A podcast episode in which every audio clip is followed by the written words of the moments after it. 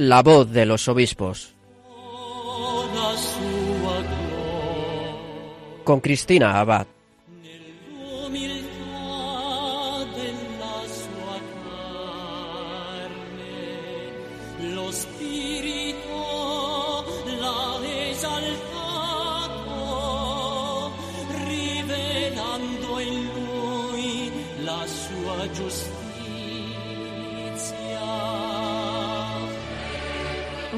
Noches, queridos oyentes de Radio María.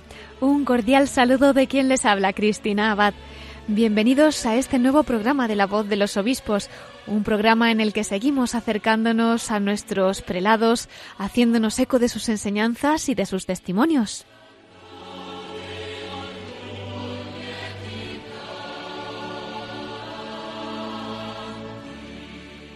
Esta noche vamos a dedicar nuestro programa a hablar particularmente de la Iglesia perseguida, de la fe de los cristianos que han sido y que están siendo perseguidos, una fe que en muchos casos ha sido coronada con el martirio. Concretamente esta semana desde nuestro programa queremos tener un recuerdo muy especial para nuestros hermanos de Nicaragua. Como saben, desde hace ya tiempo pues se ha recrudecido la violencia, especialmente en estos últimos días. Están asesinando, están matando a muchas personas, especialmente están amenazando, atacando a los obispos, sacerdotes, profanando las parroquias. La semana pasada les comentábamos que la Conferencia Episcopal Española ha manifestado su apoyo a nuestros hermanos de Nicaragua. Y también nosotros desde este programa queremos unirnos a esta intención. Queremos orar especialmente por este país y de alguna manera ser su voz esta noche, aportando también pues nuestro pequeño granito de arena para que los oyentes del mundo entero que ahora nos estén escuchando puedan unirse a la Iglesia de Nicaragua. Bueno, pues de todo esto lo hablaremos más despacito con Miquel Bordas en los episcoflases, pero antes vamos a prepararnos un poco interiormente y lo vamos a hacer de la mano de nuestros obispos españoles. Como bien saben, España está regada con la sangre de muchos, de muchísimos mártires. Por la parte que nos toca en este programa, pues vamos a recordar que tenemos 13 obispos mártires españoles, solamente de la persecución religiosa en España de los años 30, porque, como sabrán, pues hay muchos obispos mártires a lo largo de la historia española. Bueno, pues como ya informamos en este programa en su momento, el pasado octubre se celebraban en Barbastro las quintas jornadas martiriales. Y precisamente el tema que enarboló estas últimas jornadas fue el de los obispos mártires españoles. Tres obispos españoles participaron impartiendo conferencias sobre este tema. Ya emitimos hace tiempo la ponencia que dio Monseñor Juan Antonio Martínez Camino, obispo auxiliar de Madrid, sobre los obispos mártires españoles. Otra de las charlas que tuvo lugar estuvo a cargo del obispo de Mondoñedo y Ferrol, Monseñor Luis Ángel de las Heras, misionero claretiano, y cómo no, pues otro de los ponentes fue el prelado anfitrión, el obispo de Barbastro Monzón, Monseñor Ángel Pérez Puello.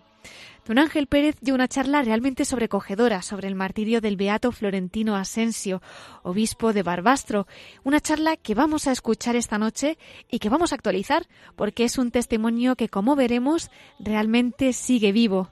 Y sigue vivo porque cada día de nuestra vida estamos llamados a amar hasta el extremo, ¿verdad?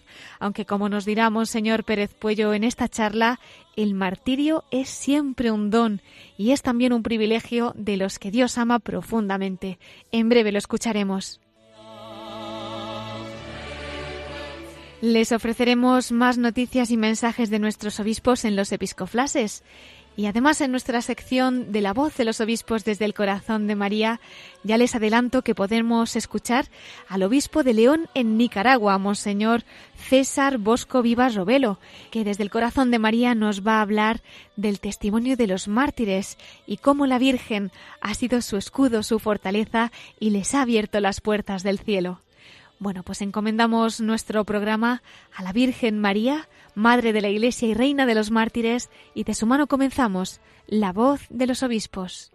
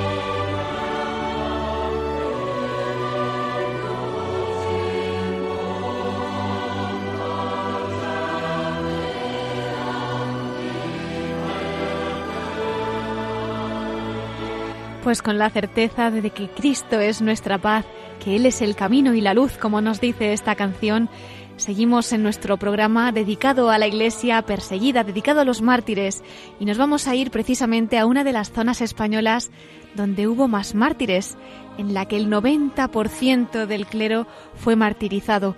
Nos trasladamos con el corazón a la diócesis de Barbastro Monzón para escuchar a su obispo, a Monseñor Ángel Pérez Puello, en esa charla que ofrecía en las quintas jornadas martiriales del pasado mes de octubre sobre el martirio del beato Florentino Asensio, obispo de esta diócesis y martirizado cruelmente en la persecución religiosa en España en agosto de 1936.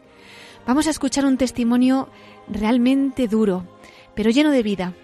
Monseñor Pérez Puello no va a traer a nuestra memoria la muerte de un santo obispo, sino su nacimiento al cielo, a la vida eterna.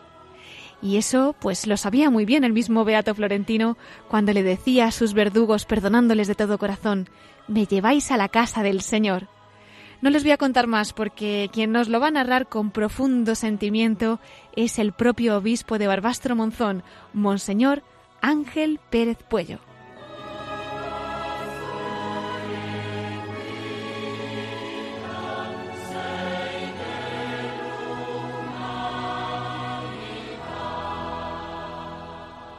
Solamente me voy a dedicar a recoger el testimonio de tres personas que de alguna manera expresan cómo fue el martirio de nuestro obispo y lo que ese martirio tiene que significar para esta diócesis de Barbastro Monza.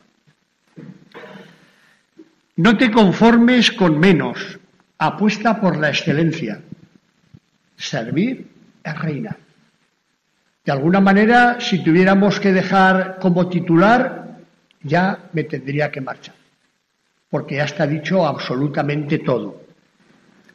Solo aquellas personas tocadas por la gracia, como nos decía muy bien don Juan Antonio hace un momento en los laudes que hemos rezado en las hermanitas de los ancianos desamparados, el martirio es un don. Un don que recibieron tantísimos de nuestros hermanos y a los que quiero yo tener un recuerdo emocionado en esos 25 años. Pero es que hace una semana vivíamos otro momento emocionante en la Sagrada Familia con 109 claretianos mártires. Cuántos dones y cuántas gracias que sin duda marcan y apuntan a la excelencia. A este obispo natural de Valladolid le bastaron solo cinco meses para coronar la cima. A otros nos moriremos en el intento y no lo conseguiremos, ya veis. Permitidme que sencillamente lea el testimonio, a mi modo de ver, precioso del padre Gabriel Campos, claretiano, en su libro Mártires Claretianos de Barbastro, porque de alguna manera creo que sintetiza lo que fue este momento histórico en la persona del Beato Florentino, pero también lo que significó y significa para esta diócesis. En la noche del 8 de agosto, el obispo de Barbastro, don Florentino Asensio, fue citado una vez más a comparecer ante el comité.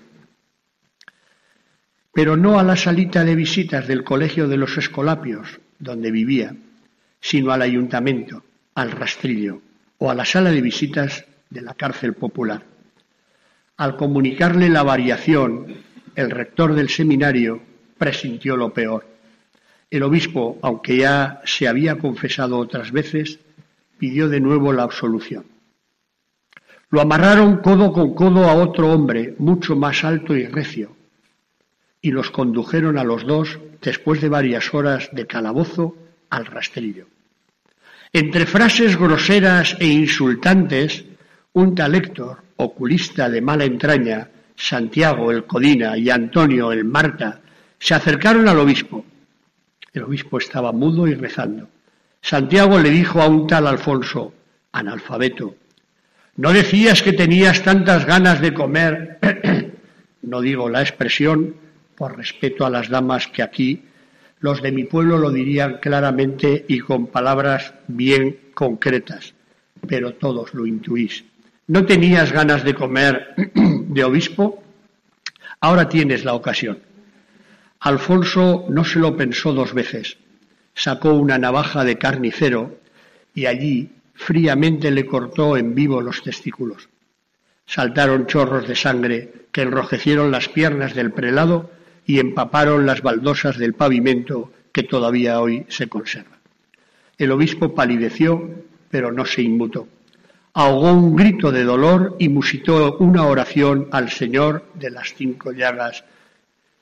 En el suelo había un ejemplar de solidaridad obrera, donde Alfonso recogió los despojos, se los puso en el bolsillo y se los fue mostrando como un trofeo por los bares de Barbastro a unos y a otros. Le cosieron la herida de cualquier manera, con hilo de esparto, como a un pobre caballo destripado. Los testigos garantizan que aquel guiñapo de hombre, el obispo de Barbastro, se había, no se había derrumbado de dolor sobre el pavimento si no hubiera estado atado codo con codo a su compañero, que se mantuvo y lo mantuvo en pie, aterrado y mudo. El obispo, abrasado de dolor, fue empujado a la plazuela sin consideración alguna y conducido al camión de la muerte. Lo obligaron a ir por su propio pie, chorreando sangre. Ante los ojos de los hombres era un pobre perro escarnecido. Ante los ojos de Dios y de los creyentes era la imagen ensangrentada y bellísima de un nuevo mártir. En el trance supremo de su inmolación completaba en su cuerpo lo que le faltaba a la pasión de Cristo. El heroico prelado, que el día anterior, el 8 de agosto, había terminado una novena al corazón de Jesús, iba diciendo en voz alta, qué noche más hermosa esta para mí. Voy a la casa de mi padre. José Subías, de Salas Bajas, el único sobreviviente de aquellas primeras cárceles de Barbastro, oyó comentar a los mismos ejecutores. Se ve que no sabe dónde lo llevamos. Me lleváis a la gloria y yo os perdono. En el cielo rogaré por vosotros. Anda, tocino, date prisa, le decían. No, si por más que me hagáis, yo os voy a perdonar. Uno de los anarquistas le golpeó la boca con un ladrillo y le dijo, toma la comunión. Extenuado llegó al lugar de la ejecución, que fue el cementerio de Barbastro. Al recibir la descarga, los milicianos le oyeron decir, Señor, compadécete de mí. Pero el obispo no murió, no murió todavía. Tuvieron la osadía de arrojarlo sobre un montón de cadáveres y después de una hora o dos de agonía, de agonía atroz, no lo remataron. No le dieron el tiro de gracia al principio, dice Montpel, sino que lo dejaron morir desangrándose para que pudiera sufrir más. Sabemos por otras fuentes que la agonía le arrancaba lamentos. Se le oía decir, Dios mío, ábreme pronto las puertas del cielo. Varios milicianos le oyeron musitar también, Señor, no retardéis el momento de mi muerte, dame fuerzas para resistir hasta el último momento, y repetía muchas veces lo de su sangre y el perdón de los demás. Otro testigo le oyó decir, ofrezco esta sangre por la salvación de mi diócesis. Me conmueven estas palabras porque cada vez que yo utilizo su báculo y pongo mi mente sobre, diríamos, el palo del báculo, realmente me siento emocionado. Yo muchas veces digo jocosamente que a mí solo me salvará el martirio, porque realmente, realmente, este don es privilegio de aquellos que Dios ama profundamente. Después de muerto Mariano y Peir lo desnudaron y el enterrador le dijo a Mariano, dame los pantalones y se puso dos días después aquella prenda porque estaban en buen uso y al garrilla los zapatos, que dice los llevé hasta que se me rompieron. Declaró él mismo después de la guerra antes de ser ejecutado. Durante varios años se pudieron ver las baldosas ensangrentadas del rastrillo, testigos mudos de aquella salvajada. Hasta aquí diríamos el testimonio de alguien que narra el momento. Pero fijaos que el Cruzado Aragonés, un semanario nuestro, ya centenario, recoge estos mismos momentos del antes y del después. Dice, recordando una fecha histórica, es de 1953, en la madrugada vigilia del glorioso mártir orcense San Lorenzo, se cumplirán 17 años de la muerte heroica del que fuera nuestro obispo, don Florentino Asensio. En otro momento recoge el cruzado aragonés el sacerdote que no quería ser obispo. Florentino Asensio lo recoge también ese dossier que yo les he entregado, como él en el diálogo con el nuncio apostólico, precisamente en Ávila, se resiste, incluso de regreso a Valladolid, lo repiensa y le manda una carta renunciando. Y dice el cruzado, en 1997 ya precisamente cuando la beatificación. Florentino Asensio se resistió por todos los medios al nombramiento de administrador apostólico de Barbastro, vacante que por traslado del obispo redentorista Nicanor Muciola a la sede de Tarazona.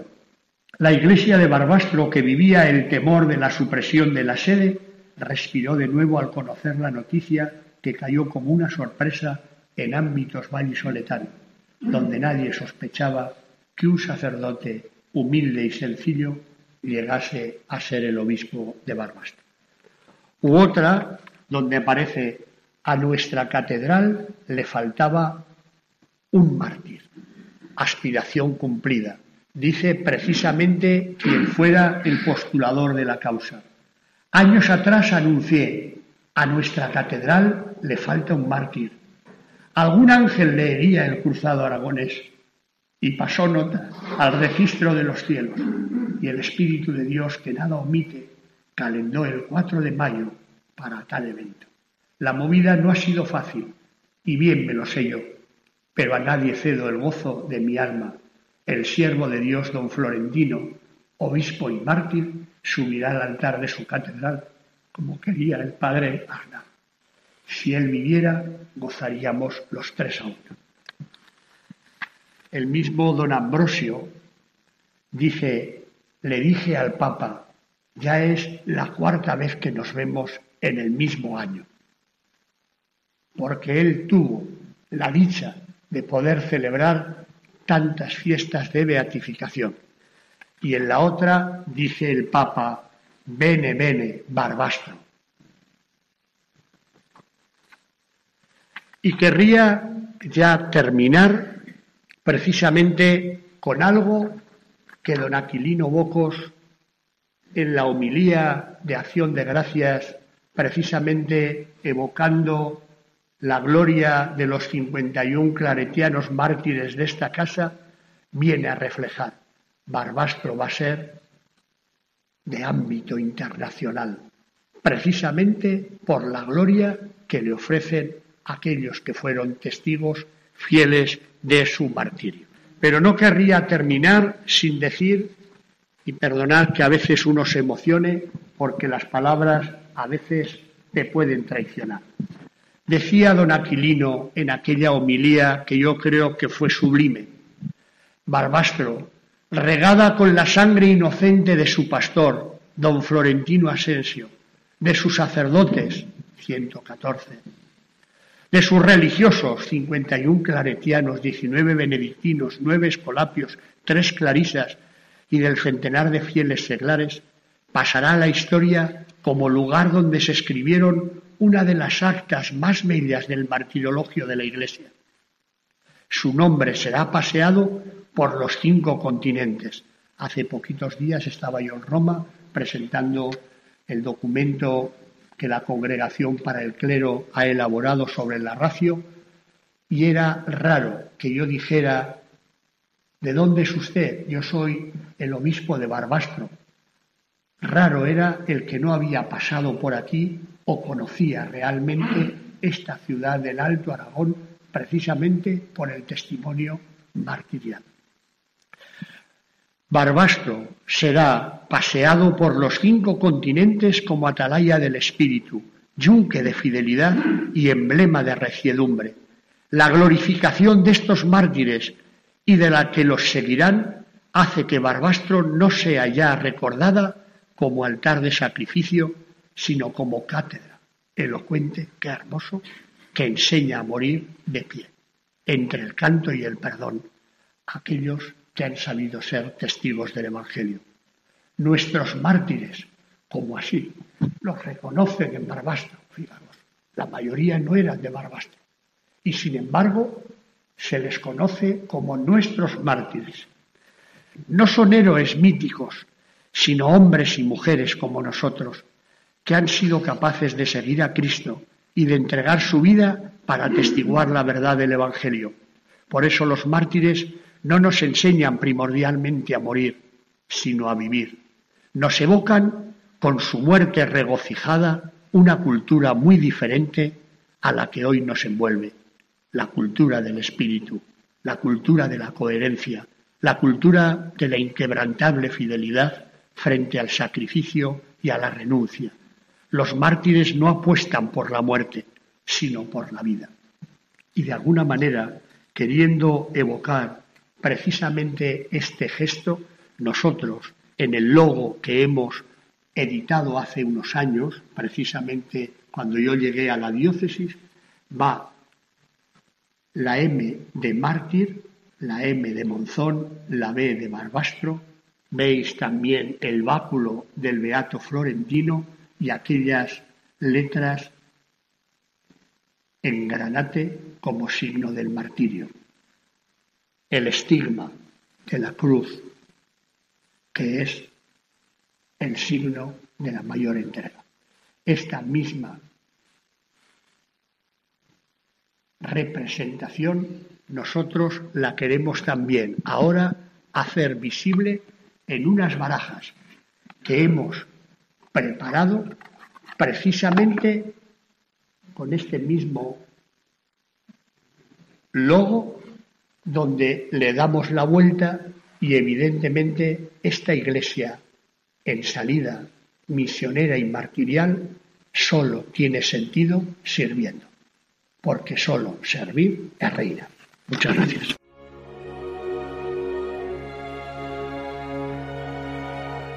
Solo servir el reinar, qué forma tan bonita, ¿verdad? Ha tenido el obispo de Barbastro, Monzón, don Ángel Pérez Puello, de coronar este testimonio sobre el beato Florentino Asensio, obispo de su misma diócesis, martirizado en la persecución religiosa en España en agosto de 1936. Supongo que como yo muchos de ustedes estarán algo sobrecogidos, ¿no? Después de, de este testimonio tan impresionante. Por eso les invito a reposar un poco este mensaje de amor, este mensaje de esperanza que ha reavivado don Ángel Pérez en la memoria del beato Florentino Asensio. Y mientras vamos a escuchar esta canción francesa inspirada en la poesía de Santa Teresita del Niño Jesús, una poesía que se llama Mis armas. ¿Y por qué vamos a escuchar esta canción? Pues porque nos enseña Santa Teresita del Niño Jesús cuáles son las verdaderas armas capaces de conseguir toda victoria, las armas de Dios. Oh pauvreté, mon premier sacrifice, jusqu'à la mort tu me suivras partout, car je le sais pour courir dans la lice. L'athlète doit se détacher de tout, goûter mon teint, le remords et la peine, ces fruits amers de votre vanité. Joyeusement, moi je cueille en la reine les palmes de la pauvreté.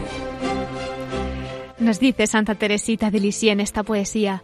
Vestí las armas del Omnipotente y su mano divina me adornó. Nada me hará temer en adelante. ¿Quién podrá separarme de su amor? A su lado, lanzándome al combate, ya ni al fuego ni al hierro temeré. Sabrán mis enemigos que soy reina, que soy esposa de un dios.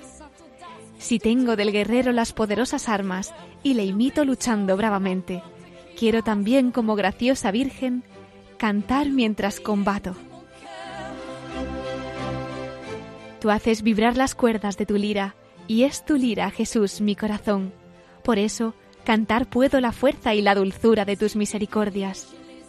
Sonriendo, yo afronto la metralla, y en tus brazos cantando, oh divino esposo, moriré sobre el campo de batalla, con las armas en la mano. En chantant, je sur le champ de. Les la.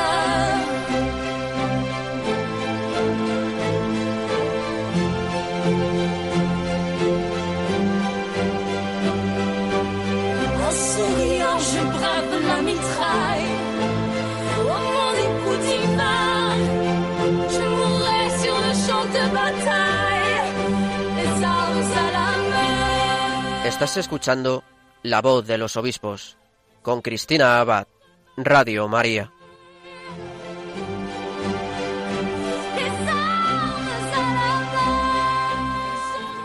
Con mis armas en la mano, así nos lo decía Santa Teresita del Niño Jesús en esta poesía, mis armas, y esas son las armas de las que nosotros nos tenemos que proveer, las armas de la oración, las armas de Dios, las armas de la obediencia. Nos lo dejaba muy claro esta santa la que tenemos que imitar y pedirle intercesión también en estos momentos en los que la Iglesia está sangrando, en los que la Iglesia está sufriendo, pero siempre con la esperanza de que la victoria es de Cristo, ¿verdad? Y que la batalla en realidad está ganada. Bueno, pues enviamos todo nuestro cariño a todos estos cristianos que ahora mismo están pasando por estos momentos y nuestra oración. Y como veo que está ya Miquel preparado para que podamos seguir abordando esta cuestión, concretamente, pues continuar hablando de la Iglesia en Nicaragua y de todos estos ataques que están recibiendo, vamos a dar paso a los episcoflases.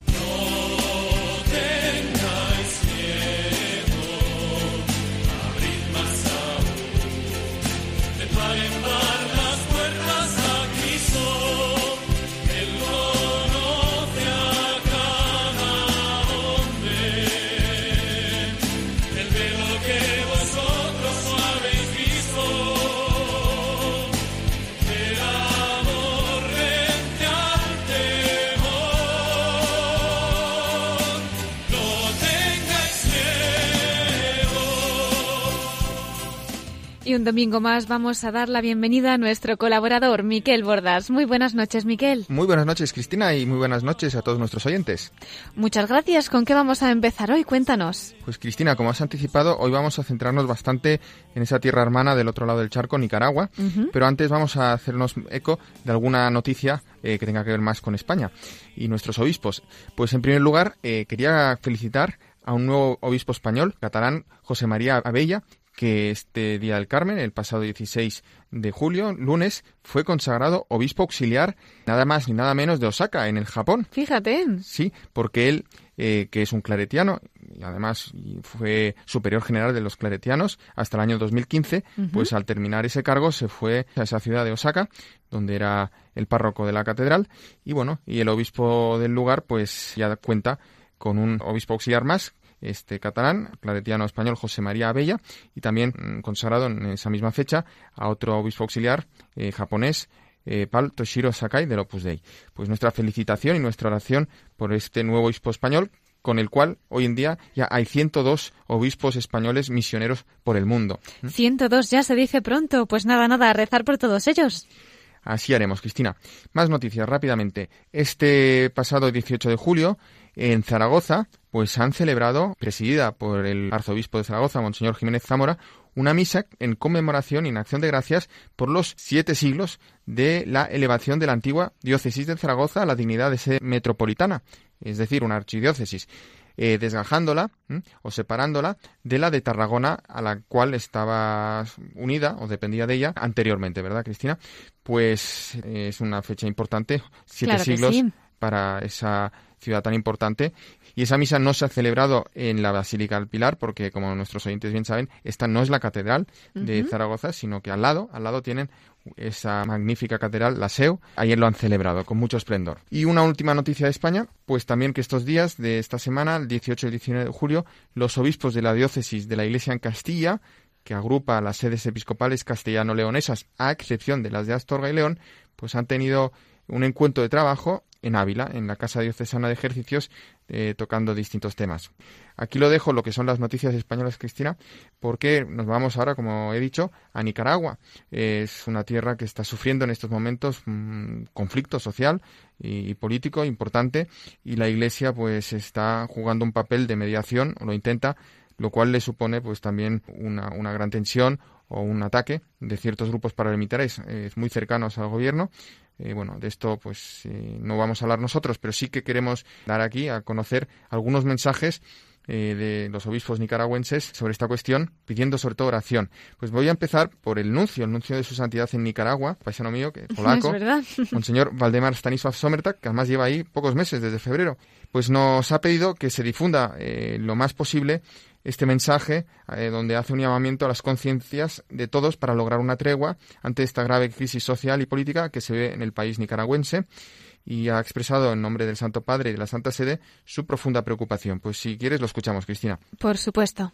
En este trágico momento deseo expresar también en nombre del Santo Padre y de la Santa Sede mi profunda preocupación por la grave situación que se está viviendo en el país Lógicamente, no es aceptable pensar que los muertos y las víctimas de la violencia pueden solucionar una crisis política y garantizar un futuro de paz y prosperidad en Nicaragua.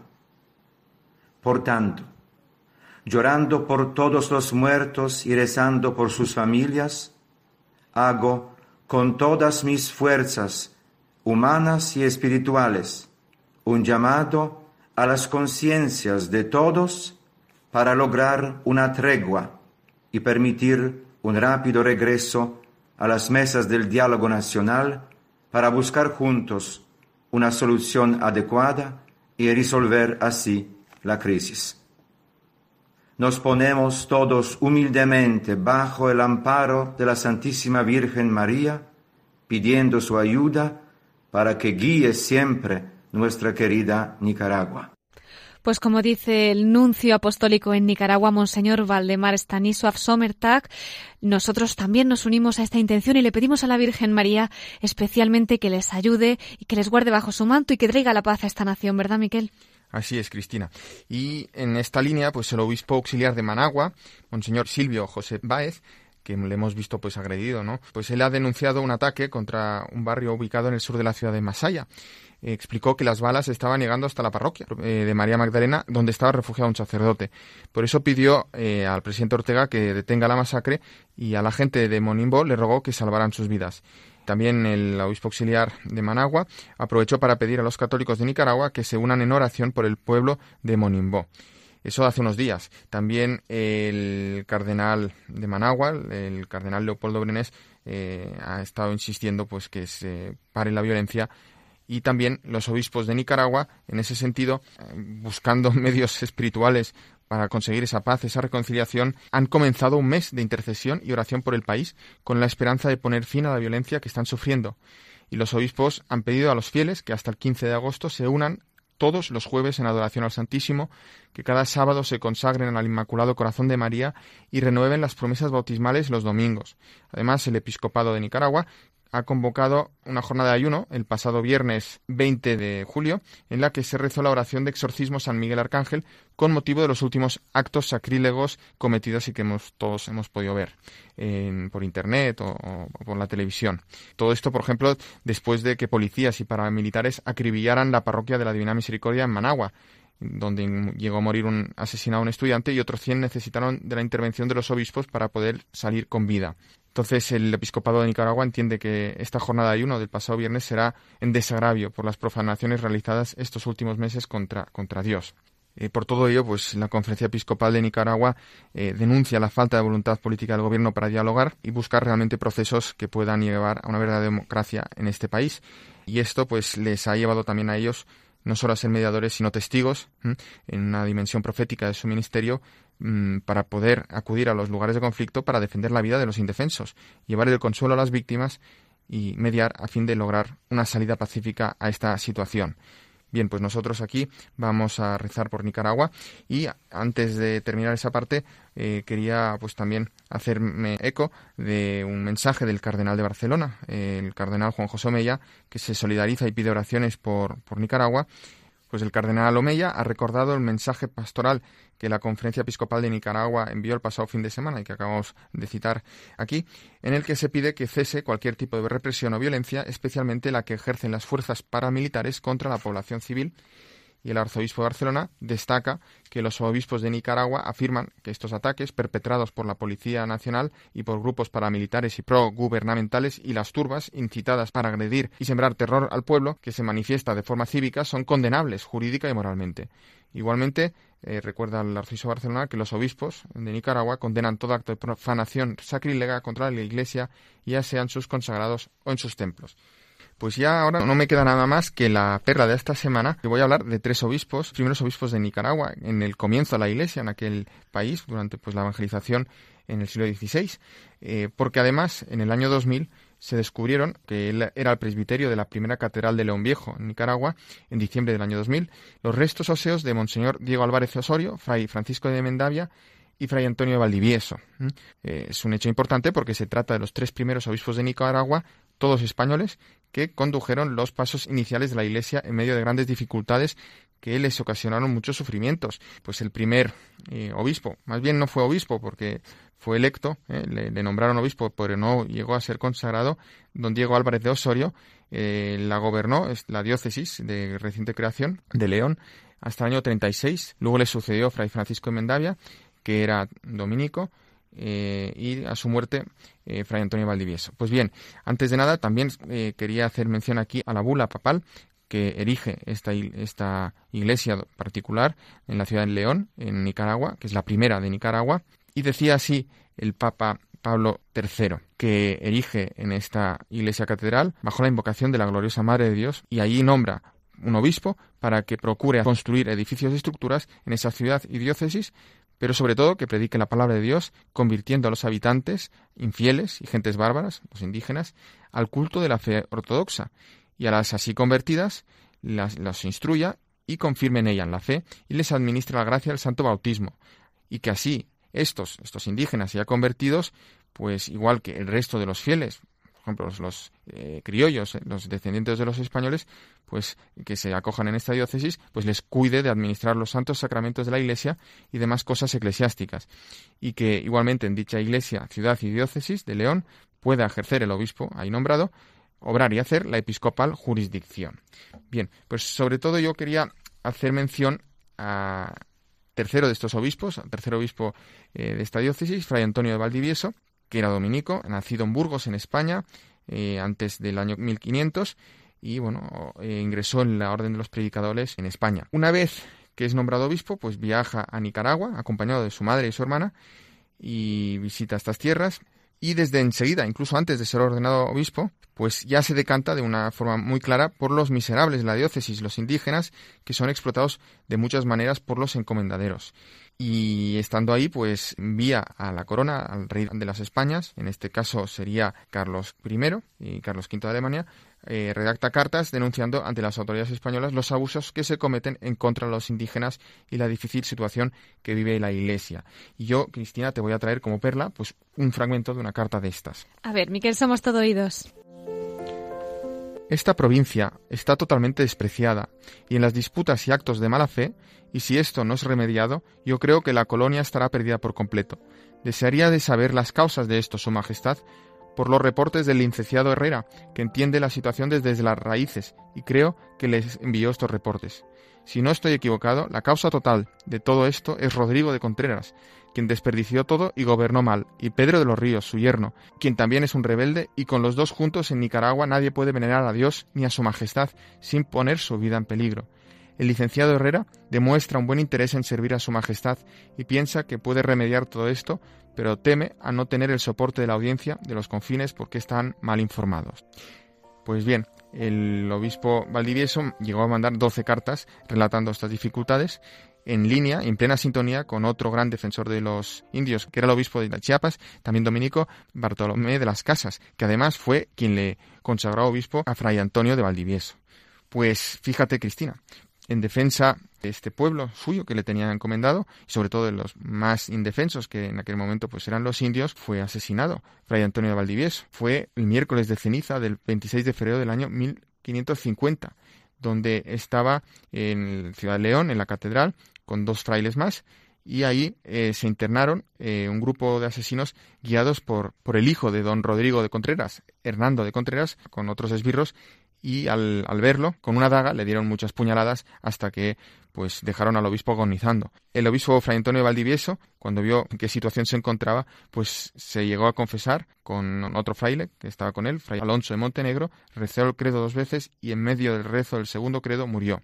En su agonía, además de estos frailes, le acompañó su madre, doña Catalina Álvarez, en cuyo dolor y lágrimas se daba bien a entender. Pues bien, 450 años después, Cristina, la familia dominicana de Nicaragua pidió a la Santa Sede iniciar el proceso de beatificación de Fray Antonio de Valdivieso. Y vemos pues con estos testimonios del comienzo de la andadura de la Iglesia en Nicaragua, donde pues la Iglesia a través de sus pastores, los obispos, eh, se posicionó de forma muy clara eh, frente a los más débiles, pues también vemos como ahora movidos por una fe cristiana y con una esperanza en, la Virgen María y en Jesús, los pastores de este país también, sin querer meterse en política, pero no pueden hacer otra cosa que también posicionarse y defender, incluso pues con su propia vida, esa, esa reconciliación pero que pasa pues por reconocer los derechos de todos. Pues muchísimas gracias, Miquel, por esta perla que nos has traído sobre Fray Antonio de Valdivieso, obispo mártir en Nicaragua y precisamente de la diócesis de León. Eh, Miquel, lo digo porque no nos vamos a ir de León. El obispo que nos va a hablar ahora desde el corazón de María, pues es el obispo actual de esta diócesis, ¿no? Monseñor César Bosco Vivas. Y él también nos va a hablar del martirio. Pero fíjate que hasta sus oídos ha llegado el martirio que además le impresiona mucho, como nos dirá ahora, del obispo del que nos ha hablado el obispo de Barbastro, Monseñor Ángel Pérez Puello. Y se trata precisamente pues de, del obispo florentino Asensio Beato, también mártir, y bueno, pues que entre otros ha impresionado mucho al obispo que vamos a escuchar ahora. Y nos lo va a contar desde el corazón de María.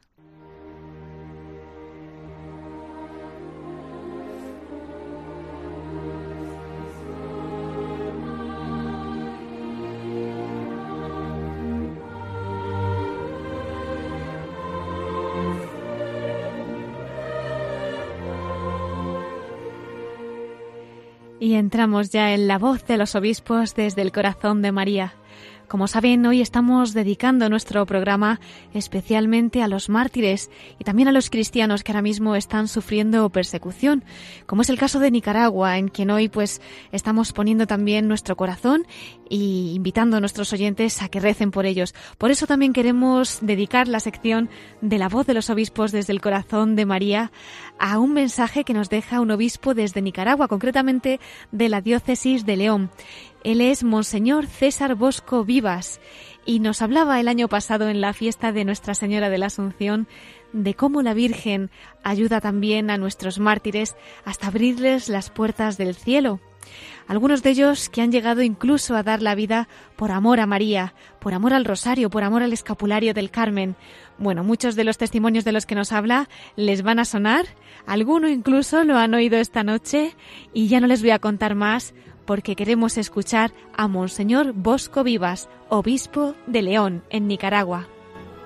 San Bernardo, con sus escritos nos va orientando hacia la Virgen, porque contemplándola y pensando en ella, nuestro corazón se va preparando para que cuando cerremos los ojos a esta historia de la tierra y los abramos para la luz de la eternidad, vayamos ya con cierta preparación que nos ha dado la contemplación de la Virgen a contemplar la luz increada que es Dios. Y se nos presentan en estos días, en los últimos 100 años, personas verdaderamente extraordinarias. San Maximiliano María Colbe,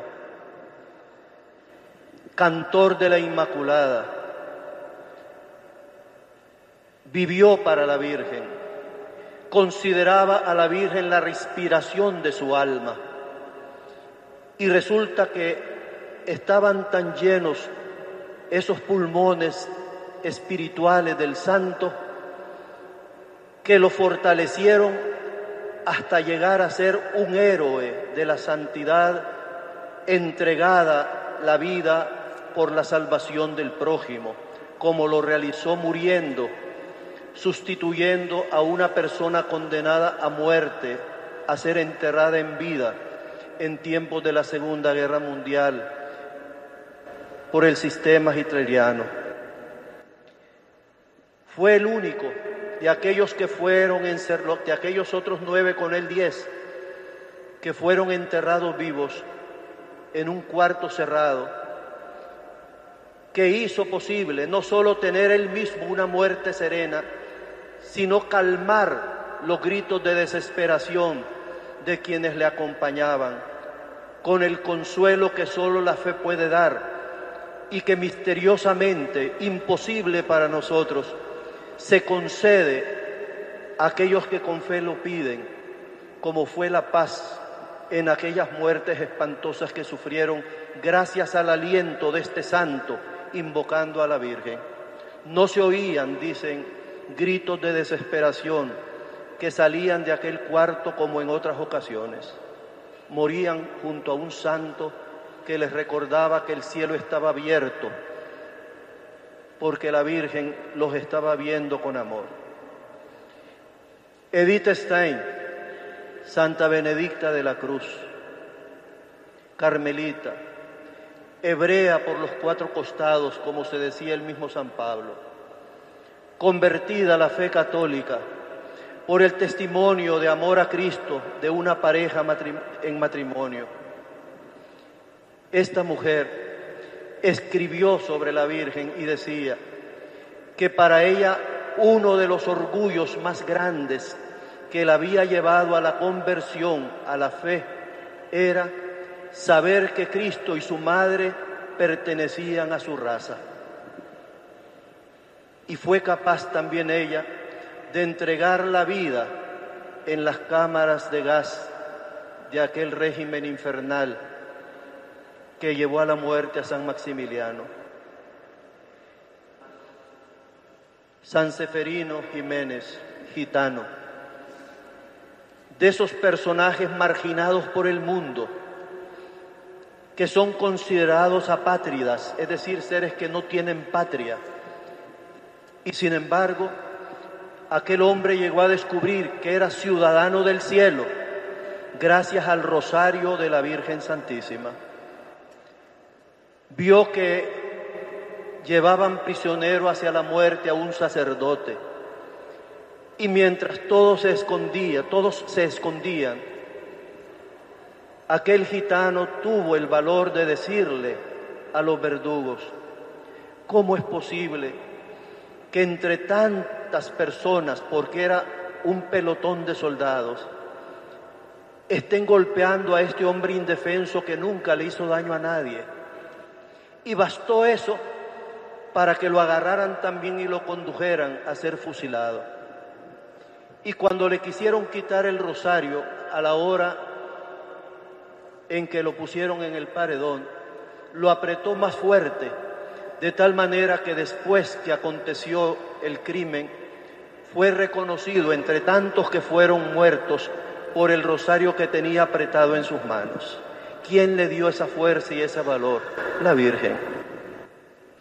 Un obispo a quien yo amo y admiro tanto, de Barbastro y de, este mismo tiempo, y que fue precisamente elevado a los altares el mismo día que San Seferino, Florentino Asensio Barroso, obispo de Barbastro, murió en esta fecha de la Asunción, de una manera tan cruel, tan horrorosa que me resisto a describir su martirio ante ustedes.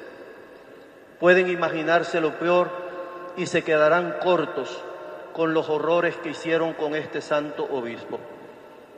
Y todo porque confesó a Cristo y porque llevaba puesto él sus hábitos prelaticios y entre sus manos tenía también su rosario.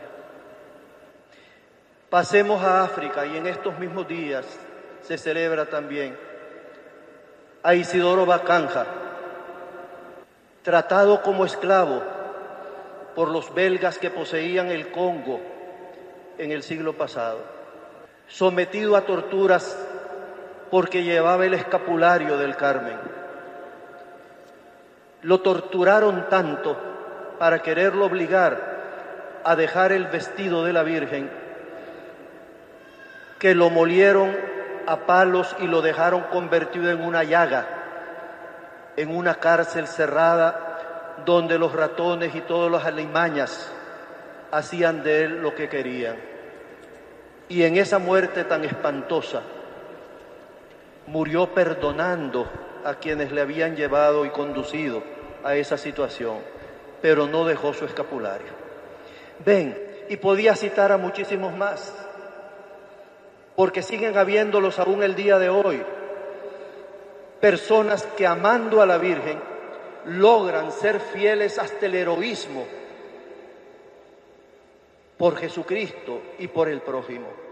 ¿Quién me puede decir entonces que la devoción a la Virgen no ayuda? Estoy hablando de lo que es práctico, de hechos reales y de personas reales en quienes se ha vivido la experiencia de una devoción mariana y que han sido capaces de heroísmos auténticos en nuestros tiempos también a nosotros nos puede valer muchísimo la ayuda de Nuestra Señora. Si hemos recibido este regalo de Jesús, de amarla, agradezcámoslo. San Alfonso, repitiendo lo que decían otros santos, nos ha dicho, Dios concede la devoción a su madre a aquellos a quienes quiere salvar. Si descubrimos por la misericordia de Dios que tenemos respeto y cariño a la Virgen, digámonos a nosotros mismos, Dios me está demostrando un amor especial porque me está dando un regalo que me garantiza la salvación. Pues este ha sido el mensaje del obispo de León en Nicaragua, Monseñor César Bosco Vivas, desde el corazón de María.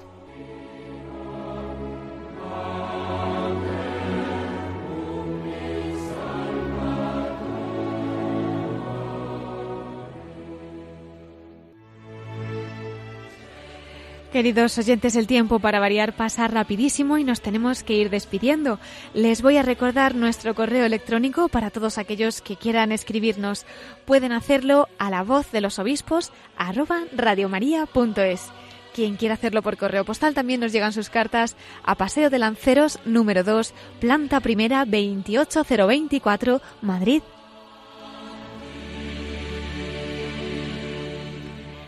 Vamos a agradecer a nuestros obispos el testimonio que hemos tenido esta noche. Agradecemos al obispo de Barbastro Monzón, Monseñor Ángel Pérez Puello, esa conferencia que impartió en las últimas jornadas martiriales en Barbastro sobre los obispos mártires y concretamente sobre el martirio del beato Florentino Asensio, también obispo de esa diócesis de Barbastro Monzón y martirizado en agosto de 1936 en esa persecución religiosa que hubo en España.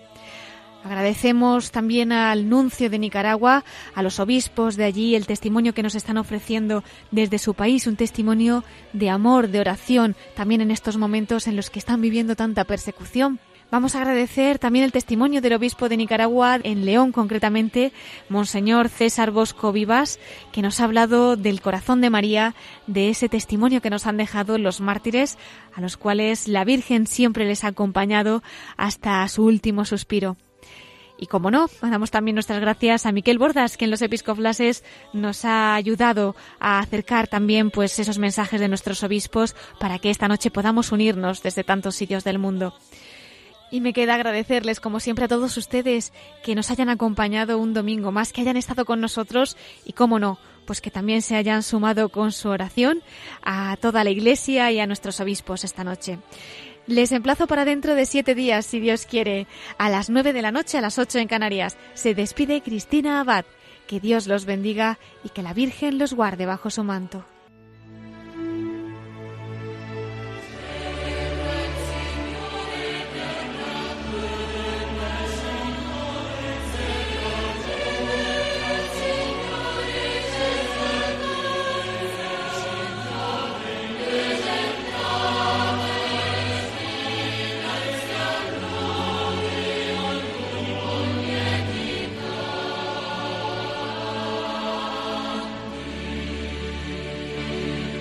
Han escuchado la voz de los obispos